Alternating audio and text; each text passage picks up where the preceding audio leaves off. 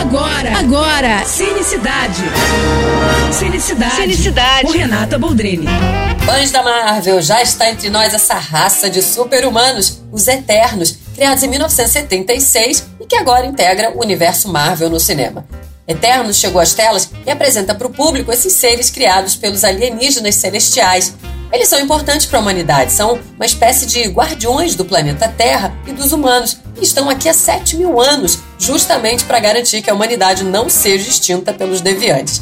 Bom, para mim, gente, um dos grandes méritos de Eternos é trazer temas muito valiosos, como apresentar heróis de etnias diferentes, orientações sexuais distintas, mostrar que existe diversidade, representatividade e inclusão no MCU.